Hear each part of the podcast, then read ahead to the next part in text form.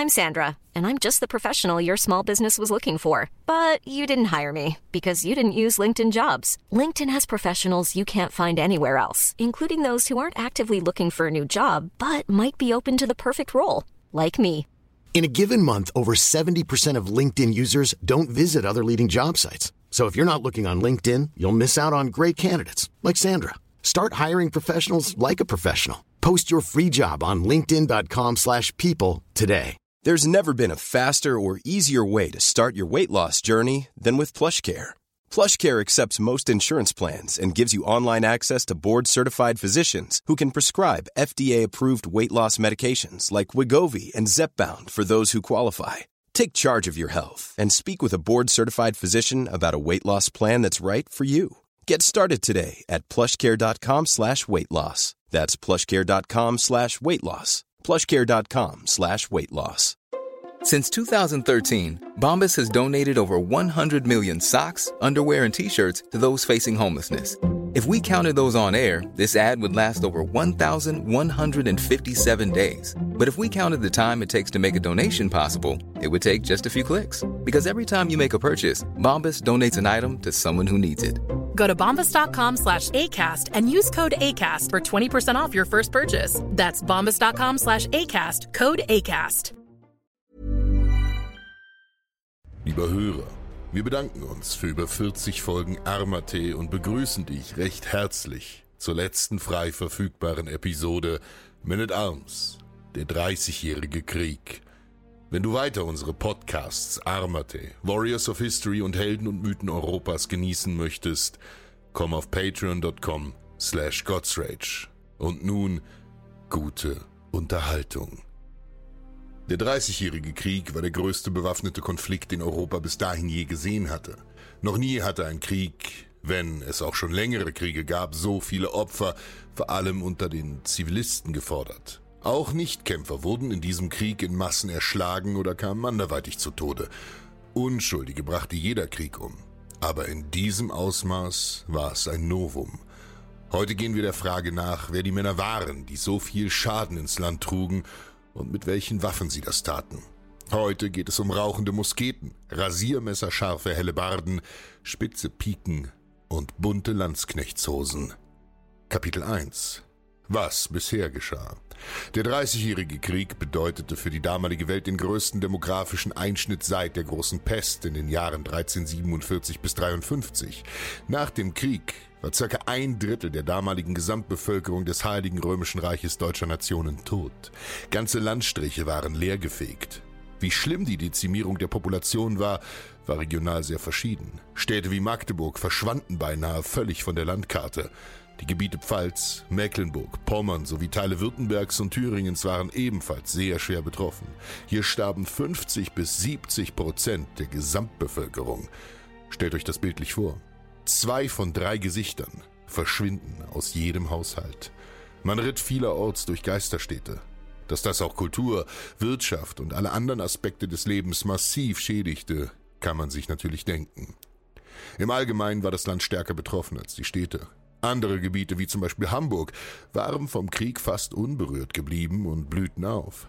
Zum Anfang des Krieges sei nur kurz festgehalten, dass Europa im zweiten Jahrzehnt des 17. Jahrhunderts einem Pulverfass ähnelte. Große Spannungen hatten sich aufgebaut. Sie waren aber keineswegs rein konfessioneller Natur. Auch politisch war die Lage äußerst angespannt, da die Interessen der Habsburger und der Franzosen immer wieder kollidierten. Ebenso musste der Kaiser des Heiligen Römischen Reiches seinen Reichsständen immer mehr religiöse Zugeständnisse machen, um seine Kriege gegen die expandierenden Osmanen finanzieren zu können. Der Kaiser des Heiligen Römischen Reiches war nämlich keinesfalls ein absoluter Herrscher, der sich auf eine große stehende Armee stützen konnte und ohne Rücksicht auf den Adel herrschen konnte. Ganz im Gegenteil war er schwer abhängig von den Zustimmungen und dem Wohlwollen der großen Adelshäuser. Und deren Interessen waren teilweise absolut konträr zu dem, was der Kaiser wollte. Des Weiteren war die Diplomatie der damaligen Zeit schwach entwickelt, was den Ausbruch und die überlange Fortdauer eines solchen Krieges begünstigte. Das war ein Riesenproblem. Das Botschaftswesen in diesem Sinne war weit weniger ausgeprägt als heute. Nicht zuletzt aufgrund seiner zentralen Bedeutung als die sogenannte deutsche Urkatastrophe im Kampf um Religion und Macht Und aufgrund der ausgezeichneten Quellenlage, zum Beispiel Söldnertagebücher, zählt der Krieg zu den am besten erforschten Ereignissen der europäischen Geschichte. Und zweifellos auch zu den spektakulärsten. Es gibt unzählige Bücher über die neuzeitliche Kriegsführung von 1500 bis 1650, Bücher über Feuerwaffen und Allgemeines über die Kriegsführung der damaligen Zeit. Denn wie sich das Kriegshandwerk in der Zeit des Spätmittelalters zum Dreißigjährigen Krieg hin veränderte und wie sich das auf den Krieg per se und die Zivilbevölkerung auswirkte, stellte einen der brachialsten Umwälzungsprozesse der frühen Neuzeit dar. Der Ritter war tot, der Musketier war geboren, so kann man es sich vorstellen. Kapitel 2 Feuerlanzen.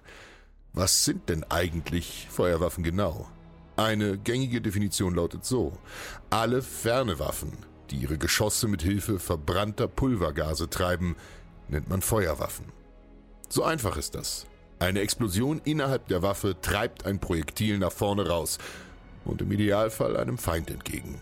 Die endgültige Revolution auf dem Schlachtfeld brachte die Entdeckung des Schießpulvers. Es lässt sich nicht mehr ganz genau rekonstruieren, wann und wo genau es wie erfunden wurde. Fest steht, dass es erstmals in China auftaucht, sich dann über die arabische Welt nach Westen ausbreitet und schließlich nach Europa gelangt. Im Allgemeinen kann man davon ausgehen, dass die Herstellung von Schießpulver um 1300 schon in Europa bekannt war. Sie steckte damals aber noch in den Kinderschuhen. Die ersten Feuerwaffen waren rein experimentelle Spielereien und hatten eher noch psychologische Wirkung, als ernstzunehmende Gefahr auf dem Schlachtfeld darzustellen. Und was ist eigentlich dieses Schießpulver genau? Ein Gemisch aus Salpeter, Schwefel und Holzkohle. Im richtigen Verhältnis gemischt ist diese Substanz hochentzündlich und besitzt eine schnelle und relativ gleichmäßige Kraftabgabe. Es ist auch unter dem Namen Schwarzpulver geläufig, das jedoch nicht von seiner Farbe herrührt, sondern von seinem vermeintlichen Erfinder, Bertholdus Niger, zum Deutschen Berthold Schwarz, einem Franziskanermönch, der es in den 1350er Jahren angeblich versehentlich erfand, als er Gold herstellen wollte und diese drei Bestandteile kombinierte. Ab dem 14. Jahrhundert kamen Feuerwaffen erstmals in Gestalt von Geschützen zum Einsatz. Das waren vom Prinzip her Kanonen, jedoch wie gesagt nur wenig ausgereift und hochexperimentell. Ihre ersten tragbaren und von einem Mann allein bedienbaren Pendants, die Handrohre, kamen ab Ende des 14. Jahrhunderts zum Einsatz. Die ältesten Berichte stammen aus dem italienischen Perugia im Jahre 1364. Diese hatten nur einen geringen militärischen Wert, da sie unzuverlässig waren und oft in der Hand des Schützen explodierten, weil die Verdämmung der Pulverkammer zu dünn war, um dem Druck des Gases standzuhalten. Außerdem waren sie äußerst unpräzise und hatten keinen Schaft, keine Kimme und kein Korn, also keinerlei Zielvorrichtung oben auf der Waffe. Weiterens war ihre Reichweite von etwa 150 Metern noch relativ kurz und ihre Nachladegeschwindigkeit im Vergleich zu anderen Fernwaffen wie einem Bogen sehr gering. Faktisch waren sie für den Schützen gefährlicher als für den Beschossenen. Sie erfüllten eher den Zweck einer psychologischen Waffe, da sie sehr laut waren und das entstehende Feuer überaus furchterregend wirkte. Außerdem waren sie salopp gesagt einfach cool. Es galt als Statussymbol, wenn ein Feldherr neuartige und unerprobte Waffen verteilte und testen ließ. Quasi der letzte Schrei im Krieg. Sie hatten jedoch mehr Durchschlagskraft als Bögen oder Armbrüste, wenn sie denn mal trafen. Weitaus mehr. Ein Vorteil der Feuerwaffen war, dass sie weit weniger Übung und Training erforderten als Bögen oder Armbrüste. Es dauerte Jahre, einen Bogenschützen vollständig auszubilden. Und er musste sich auch in Übung halten. Einen Gewehrschützen hatte man binnen zwei Wochen voll ausgebildet. Da man den Wert dieser neuen Waffentyps erkannt hatte, wurden sie rasch weiterentwickelt. Und zu Beginn des 16. Jahrhunderts hatten die Feuerwaffen ihre Konkurrenz, die in Gestalt von Bögen und Armbrüsten auftrat, weitestgehend vom Schlachtfeld verdrängt. Nach dem äußerst primitiven Handrohr kam das Lundenschlossgewehr in Gebrauch. Dieses war bis ins 17. Jahrhundert nach dem Dreißigjährigen Krieg im Einsatz. Es war anfangs noch ziemlich unhandlich und hatte satte sechs bis acht Kilogramm Gewicht. Verringert wurde es im Laufe der Zeit auf etwa fünf Kilogramm. Dadurch wurde die Gabel, ein Werkzeug, das der Schütze vor sich in den Boden rammte, um das Gewehr darauf aufzulegen, um besser zu zielen, obsolet und aus dem Repertoire der Schützen entfernt. Das Lundenschlossgewehr war präziser und zuverlässiger als ein Handrohr. Jedoch war die Lunte, die das Schwarzpulver entzündete, sehr wetteranfällig. Bei Regen oder Wind konnte man das Schießen vergessen. Und man musste immer die Lunte brennen lassen, um feuerbereit zu sein. Man konnte sie also auch verbrauchen, ohne zu schießen. Zeitgleich existierte das hochkomplexe aufgebaute Radschloss. Dieses war nicht gegen das Wetter anfällig, es war jedoch teuer und konnte verrosten. Radschlosswaffen fanden vorrangig bei der Kavallerie Verwendung, da man auf einem Pferd kein Lundenschloss bedienen konnte. Das fortschrittlichere Steinschloss trat vereinzelt schon im 17. Jahrhundert auf. Es ersetzt aber das Lundenschloss gänzlich erst Anfang des 18. Jahrhunderts. Im Endeffekt kämpft der Großteil der Menschen im Dreißigjährigen Krieg mit verhältnismäßig primitiven Feuerwaffen. Die Läufe waren jedoch bis ins 19. Jahrhundert nicht gezogen. Das heißt, die spiralförmigen Rillen, die sogenannten Züge, die sich im Lauf jeder modernen Waffe befinden, waren nicht vorhanden. Diese verleihen dem Projektil, wenn es den Lauf verlässt, einen Drall, der die Flugbahn stabilisiert und Umwelteinflüsse wie Luftfeuchtigkeit und Wind verringert. Dadurch flogen die Kugeln gerne mal kreuz und quer und es war eine Mischung aus Kunststück und purem Glück, aus 100 Metern ein Scheunentor zweimal zu treffen. Als Unterschied zur Situation vor dem Krieg war auffällig, dass deutlich mehr Feuerwaffen zum Einsatz kommen und sich die Taktiken der Armeen an diese Gegebenheiten anpassten. Was sich in einer Zurückdrängung der Bedeutung der Kavallerie und von befestigten Stellungen wie Burgen äußerte. Der härteste Stein konnte dem Trommelfeuer Dutzender, wenn nicht Hunderter Kanonen nicht standhalten. Ehemals imposante und als uneinnehmbar gehaltene Festungen wurden nun einfach sturmreif geschossen. Kapitel 3 Die Klinge die Bewaffnung der Heere der frühen Neuzeit setzt sich aus Griffwaffen, Schlagwaffen und Stangenwaffen zusammen. Zu den Griffwaffen zählten Schwerter, Dolche, Panzerstecher, Degen, Palasch, Rapiere und Säbel. Also alle Waffen, deren Handhabe deutlich als Griff erkennbar ist. Diese konnten sowohl zum Hieb als auch Zustechen benutzt werden. Da die Rüstungen sich aber gegen Ende der Neuzeit am Zenit ihrer Verdickung befanden, waren die meisten Schwerter gegen gepanzerte Gegner von marginaler Effektivität. Lediglich einige massive, auf den Stich ausgelegte Waffen wie der Panzerstecher, die speziell zum Durchdringen von Plattenrüstungen konzipiert waren, hatten größere Wirkung. In Wahrheit konnte man sich die schärfste Klinge an der dicksten Panzerung stumpf dreschen. Der Mann darunter hatte keine Kratzer. Dafür bewegte der sich relativ langsam und jeder Schritt kostete enorm Kraft. Des Weiteren kam der Säbel zum Einsatz, eine reine Hiebwaffe. Gegenüber dem geraden Schwert hatte er den Vorteil, dass seine gebogene Klinge sich leicht ins Fleisch eines Gegners schneiden konnte. Durch eine Art ziehenden Schnitt Schlagwaffen waren Kriegshämmer und Streitkolben. Diese waren in der Regel stumpf und ihr Schwerpunkt lag weit vorne an der Spitze der Waffe.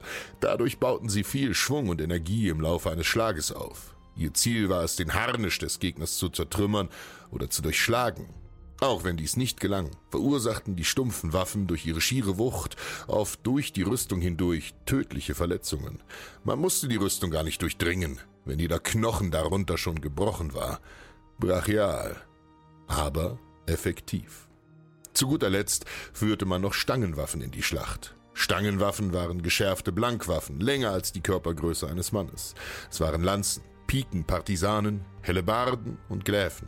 Lanzen waren die Hauptwaffe der Ritter. Seit der Einführung des Steigbügels in Europa, spätestens durch die Awaren im 8. Jahrhundert, wurden sie deutlich wirksamer, da sich der Reiter so besser abstützen konnte. Da Ritter jedoch, wie bereits erwähnt, obsolet wurden, entwickelte sich im Allgemeinen der Trend hin zur leichteren Rüstung, die weniger Schutz bot und auf Schnelligkeit und Agilität setzte. Die Rüstung bei Pferden verschwand vollständig. Der Einsatz von Feuerwaffen wandelte sich im Lauf des 16. Jahrhunderts von einer beinahe rein psychologischen Waffe zu einer schlachtentscheidenden Werkzeugwaffe. Gewehre wurden zur Hauptwaffe der Soldaten. Man konnte ebenfalls beobachten, dass Schwerter langsam außer Gebrauch geraten waren und durch gebogene Säbel und filigrane Degen ersetzt wurden.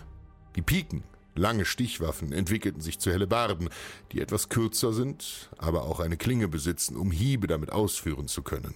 Eine einheitliche und standardisierte Bewaffnung gab es nicht. Die meisten Soldaten brachten ihre Bewaffnung zur Musterung selbst mit. Auch die Kenntnis, mit eben dieser Waffe umzugehen, wurde vorausgesetzt. Wenn ein Mann beispielsweise mit einem Säbel im Lager eintraf, ging man davon aus, dass er ihn auch zu führen wusste. Wenn dem nicht so war, war sein Sold zwar nicht wert, lebte aber in der Regel auch nicht lang genug, um ihn einzufordern. Lediglich eine Ausnahme gab es, die Doppelsöldner.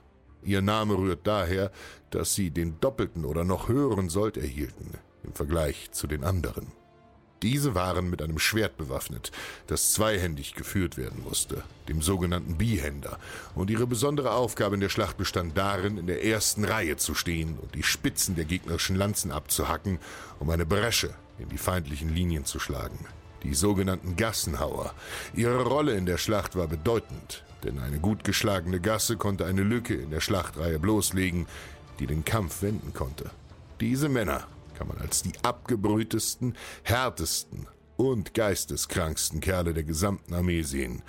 Ihre Sterberate lag bei etwa 70 Prozent. Im Formationskampf des Dreißigjährigen Krieges waren auch Piken eine essentielle Waffe. Mit ihrer Länge von vier bis fünf Metern waren sie ideal, um Kavallerieangriffe abzuwehren und Feinde auf Distanz zu halten. Es gab zwei Arten, diese zu führen. Während die legendären Schweizer Söldner, die sogenannten Reißläufer, sie in der Mitte hielten und so Fechtbewegungen ausführten, hielten deutsche Söldner sie am hinteren Ende.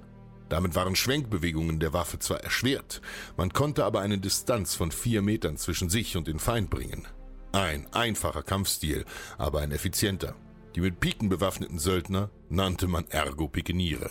Sie bildeten das Rückgrat der Gewalthaufen. Das waren quadratische Infanterieformationen, die das Schlachtfeld dominierten.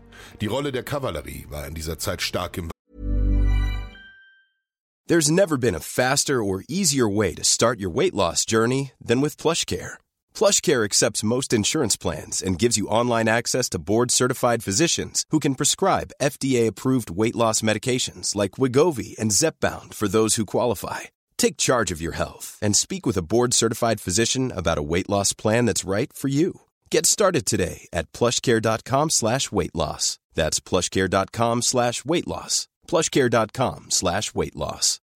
Since 2013, Bombas has donated over 100 million socks, underwear, and t-shirts to those facing homelessness.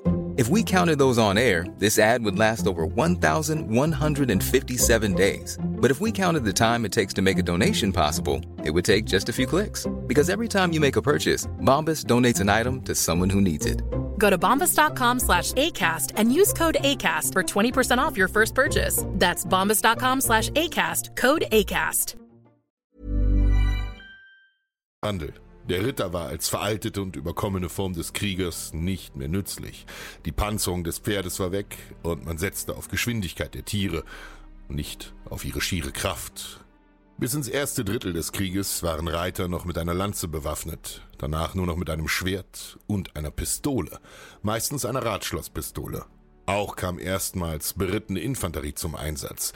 Dieses widersprüchlich klingende Konzept trat in der Form des sogenannten Dragoners in Erscheinung. Diese benutzten das Pferd als reines Transportmittel, um von einem Ort zum nächsten zu gelangen. Zum Kampf stiegen sie ab und wirkten als Fußkämpfer. Dadurch konnten sie frisch, ausgeruht und nicht vom Marsch erschöpft antreten. Ihre Aufgabe bestand darin, neuralgische Punkte wie Flussüberquerungen, Brücken und Engpässe möglichst vor dem Feind zu sichern. Blitzschnelle Figuren, also auf dem taktischen Schachbrett. Neben Kavallerie und Infanterie trat nun auch die Artillerie in den Vordergrund. Kanonen, Mörser und massive Geschütze gewannen an Bedeutung, ob ihrer gewaltigen Zerstörungskraft. Jede moderne Armee der damaligen Zeit verfügte über schlagkräftige Artilleriebatterien. Diese waren im Endeffekt nur überdimensionierte Gewehre, die von mehreren Männern bedient wurden. Und genauso brutal, wie sich das anhörte, funktionierte es auch. Kapitel 4 Wo sind Reiter und Ross? Stellt euch diesen Wandel der Epochen einfach mal vor. Im Mittelalter wurden Kriege mit Ritterheeren geführt. Die Ritter, vom mittelhochdeutschen Riter, Reiter, waren schwer bewaffnete Krieger zu Pferd. Sie bildeten den Kern jeder Armee. Da sie Adlige waren und somit nur sie sich die teure Rüstung, Bewaffnung und das Pferd leisten konnten. Sie waren eine sozial hoch angesehene Kriegerelite, die mit großem Selbstbewusstsein in der mittelalterlichen Gesellschaft stand. Bis ins späte Mittelalter waren sie der dominierende Part des Schlachtfelds, da ihre Rüstungen sie ideal schützten und sie im Gegensatz zu nichtadligen Soldaten eine ausgezeichnete kriegerische Ausbildung als Teil ihrer Erziehung genossen. Im fortschreitenden Laufe des Mittelalters kann man eine zunehmende Verpanzerung der Ritter, also eine Verdickung ihrer Rüstung beobachten. Die diese immer schwerer zu perforieren machte. So kamen scharfe Hiebwaffen außer Gebrauch und machten Platz für stumpfe Schlagwaffen wie Streitkolben, Kriegshämmer und Morgensterne, die die Rüstung nicht durchdrangen, aber dennoch genug kinetische Energie aufbrachten, um den Träger schwer bis tödlich zu verletzen. Ab dem 12. Jahrhundert kamen auch auf europäischen Schlachtfeldern vermehrt Armbrüste zum Einsatz. Diese waren ebenso effizient, wie sie verpönt waren, denn sie konnten einen Harnisch auf praktisch jede Distanz durchschlagen und waren somit enorm gefährlich für Ritter, die bis dahin als unverwundbar galten. Im Laterankonzil 1139 verbot der Papst sogar den Einsatz von Armbrüsten gegen Christen. Gegen Heiden blieb er erlaubt denn diese Waffe wurde als ehrlos betrachtet. Einfach ausgedrückt konnte damit jeder Bauer einen Ritter töten. Die Ritter, die sich als eine elitäre und von Gott bestimmte Institution sahen, verloren langsam aber sicher an Bedeutung. Kriege wurden im Mittelalter aufgrund von mangelnden logistischen Fertigkeiten und der Erntezeit nur saisonal geführt. Zur Heerfahrt, also dem Dienst unter Waffen, waren dem Lehnsherren ja auch Bauern verpflichtet. Und diese mussten ihre Felder bestellen und zur Ernte wieder zu Hause sein wenn diese nicht verfaulen sollte. Es gab zu dieser Zeit weder stehende Heere noch ein flächendeckendes Angebot an Söldnern. Eine Marktlücke, die ab dem 15. Jahrhundert auffallen sollte.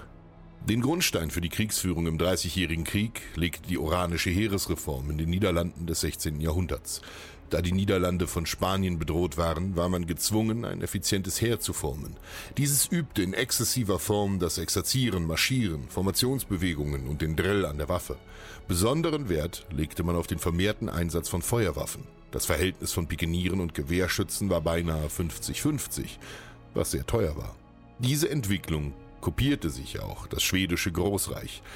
Während die Früchte der oranischen Heeresreform in Deutschland zunächst nur in einigen regionalen Bezirken der Landrettungswerke reiften, trat das schwedische Heer schon nach ihrem Muster diszipliniert, organisiert und einexerziert in Aktion, als der große Krieg halb Europa in Brand setzte. Trotz seinem Mangel an eigenen Rohstoffen und seiner allgemeinen Menschenarmut schaffte es das nordische Königreich, sich eine Großmachtstellung im Ostseeraum zu erkämpfen. Als die Schweden 1630 in den Krieg eintraten, war ihr König und gleichzeitig Anführer Gustav II. einem Kampf gegen die Polen erprobter Feldherr. Sein Heer, mit dem er in Vorpommern landete, war zwar nur 15.000 Mann stark, zum Vergleich, Wallenstein führte um die 100.000. Doch waren sie äußerst diszipliniert und routiniert und allen anderen Kriegsteilnehmern weit überlegen. Große Probleme bereiteten allen Seiten der Mannschaftsschwund, der bisweilen enorm war. Nicht nur durch Tod oder Versehrung im Feld, sondern auch durch seuchenartige Krankheiten, die sich in dieser Zeit rasend schnell verbreiteten. Viele desertierten auch, wenn der Sold ausblieb oder man Hunger leiden musste. Gerade die Ressourcenarmut Schwedens wurde für Gustav II. Adolf zum Problem. Als der Kaiser Wallenstein seines Postens als Generalissimus enthob, weil er ihm zu mächtig wurde, schafften es seine verbliebenen Feldherren, insbesondere Tilly, nicht, den König von Schweden zu stoppen. Der Löwe aus Mitternacht, wie er von der katholischen Liga genannt wurde, drohte sich über ganz Deutschland auszubreiten. Jedoch reichten seine Versorgungslinien dafür einfach nicht aus. Die schwedische Staatskasse konnte das Heer bei weitem nicht finanzieren und französische Subsidien halfen nur zum Teil. So geriet er in Abhängigkeit der Söldnertruppe, die nur ein Mietkontrakt an ihn band.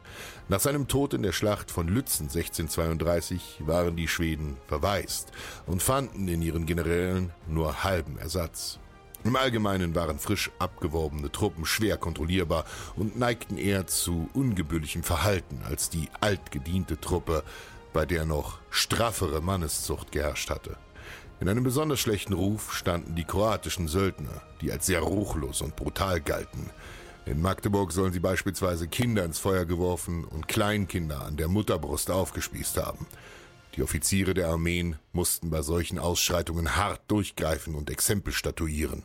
Oft wurden Übeltäter einfach gehängt. Die Obersten mussten jedoch auch einiges durchgehen lassen, um ihre Soldaten vor dem Ruin zu bewahren. Die wenigsten Desertationen erlebte der Feldherr, der eine möglichst gute Balance zwischen den beiden Wegen fand. Im Laufe des Krieges fand auch eine vermehrte Vereinheitlichung der Heere statt, da die Heerführer erkannten, wie viel effizienter eine uniforme Bewaffnung und Ausrüstung war. Was Truppenzahlen anbelangt, so stehen im Dreißigjährigen Krieg und generell ab der frühen Neuzeit erstmals in der Geschichte realistische Berichte zur Verfügung. Von der Antike bis ins Spätmittelalter waren Truppenangaben meist nicht korrekt. Sie wurden viel zu hoch angesetzt. Auf sowohl kaiserlich-katholischer wie auch auf schwedisch-protestantischer Seite lag die höchste Stärke bei etwa 100.000 Mann. Wobei auf einem Schlachtfeld nie mehr als 40.000 Kombattanten aufeinander trafen. Die immer größer werdenden Heere und die längeren Feldzüge erforderten eine akribische Logistik, eine längerfristige Operationsplanung und generell resultierte sie in einer zunehmenden Bedeutung der Militärstrategie.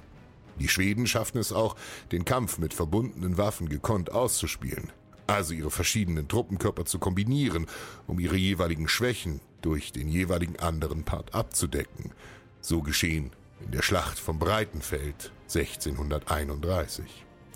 Die kaiserlichen Feldherren, vor allem der aus spanischer Schule stammende Tilly, verwendete im Gegensatz zu den flachen schwedischen Formationen noch das überholte Tertio als Formation, was sich als großer Fehler erwies. Denn Wallenstein hatte das bereits erkannt und auf schwedische Formation umgestellt. Schlachten allein spielten jedoch keine unbedingt entscheidende Rolle, denn bei einem ausgewogenen Kräfteverhältnis zählte auch die Einteilung und Verteilung der eigenen Ressourcen auf mittlere und längere Frist. Besonders im letzten Drittel des Krieges, als bereits alle Parteien einen finanziellen und demografischen Aderlass erlitten hatten, drehten sich die militärischen Operationen vorrangig darum, Versorgungsgebiete des Feindes zu erobern um sie dem Feind wegzunehmen und sich selbst daran bedienen zu können. Auch auf Städte und Dörfer der eigenen Seite wurde bei den harschen Requirierungen der Söldner keine Rücksicht genommen. Frei nach Wallensteins Maxime, der Krieg muss den Krieg ernähren. Verwendbare Quartiere ließen sich im Laufe des Krieges immer schwerer finden. Deshalb wurde es ergo immer schwieriger, große Aufgebote überhaupt zu versammeln. Dadurch verkleinerten sich die Kontingente der beiden Seiten im Krieg automatisch. Da die Kavallerie immer leichter wurde, weil ihre Rüstung verringert, ihre Helme und Lanzen entfernt und ihre Bewaffnung erleichtert wurde, erhöhte sich ihre operative Beweglichkeit ebenfalls. Die Bedeutung des Pferdes hatte seinen Zenit weit überschritten und nahm mit dem Verschwinden des Ritters kontinuierlich ab, bis es im Ersten Weltkrieg endgültig von den Schlachtfeldern verbannt wurde und nur noch als Transportmittel für Meldegänger und als Lasttier eingesetzt wurde. Kapitel 5 Vom Landesaufgebot zum Söldnerheer Söldnertruppen gab es schon lange vor dem Aufkommen des ausgeprägten Rittertums in der Nachantike, beispielsweise zu Zeiten Wilhelm des Eroberers im 11. Jahrhundert. Das Prinzip war einfach.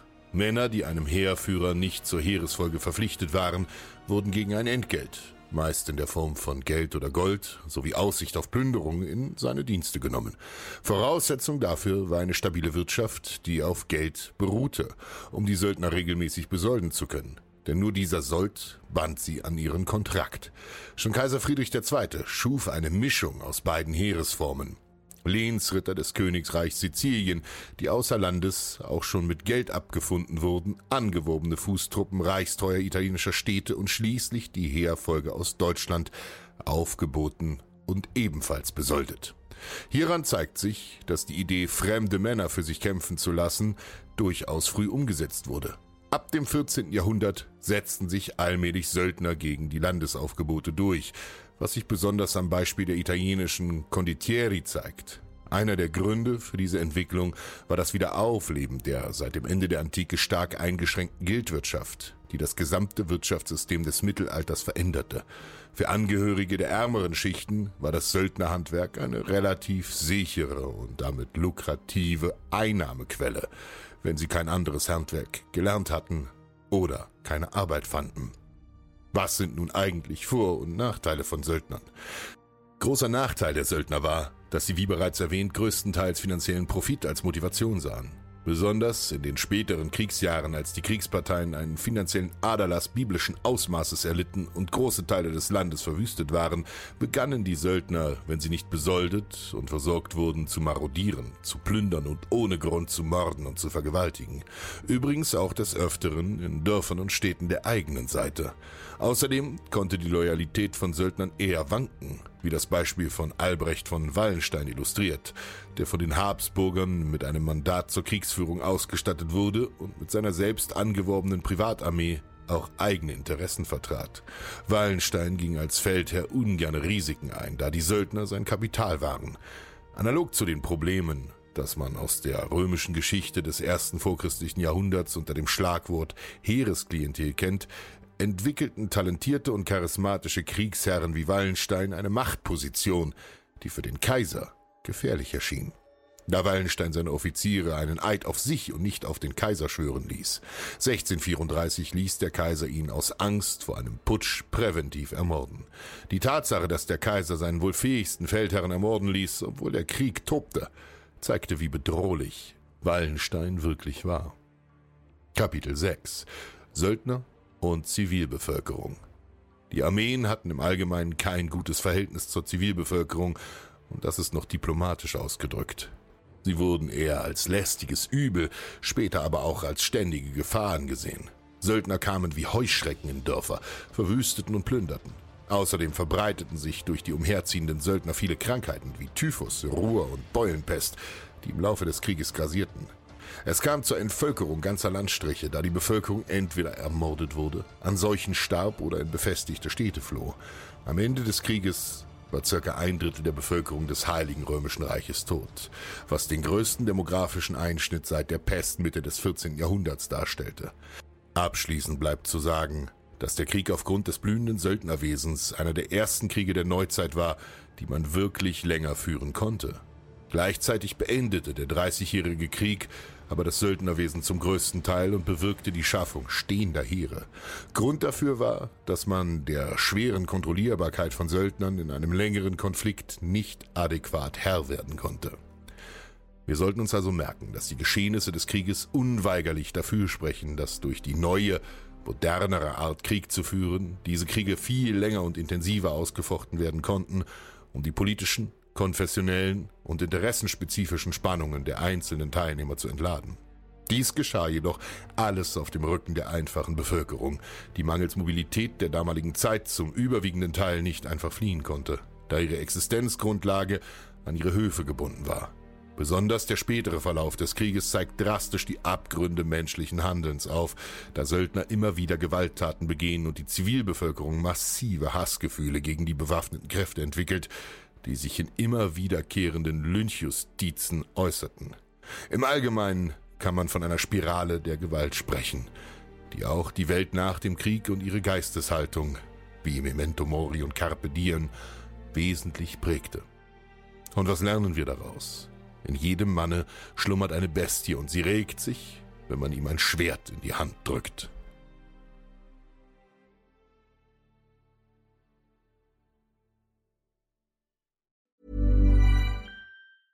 Planning for your next trip?